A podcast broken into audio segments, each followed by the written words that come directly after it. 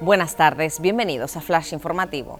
El niño gran canario y su madre cruzan Ucrania camino de la frontera para viajar a Canarias.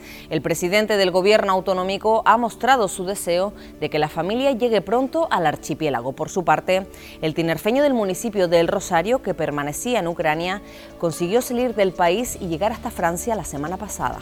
Putin avanza por el sur mientras cierra el cerco que atenaza Kiev y continúa con los bombardeos. El ataque al puerto de Olbia amenaza con impedir el acceso al mar en Ucrania, cuyos civiles sufren especialmente en Mariupol. Un misil mata a 13 personas en una panadería.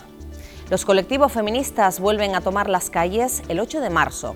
Los actos más importantes se celebran esta tarde en las dos capitales de provincias. Con su lema Feminismos Canarios sin Fronteras, reivindican inclusión, diversidad e igualdad. La plataforma 8M alerta de la reacción de sectores ultraconservadores que se oponen al avance.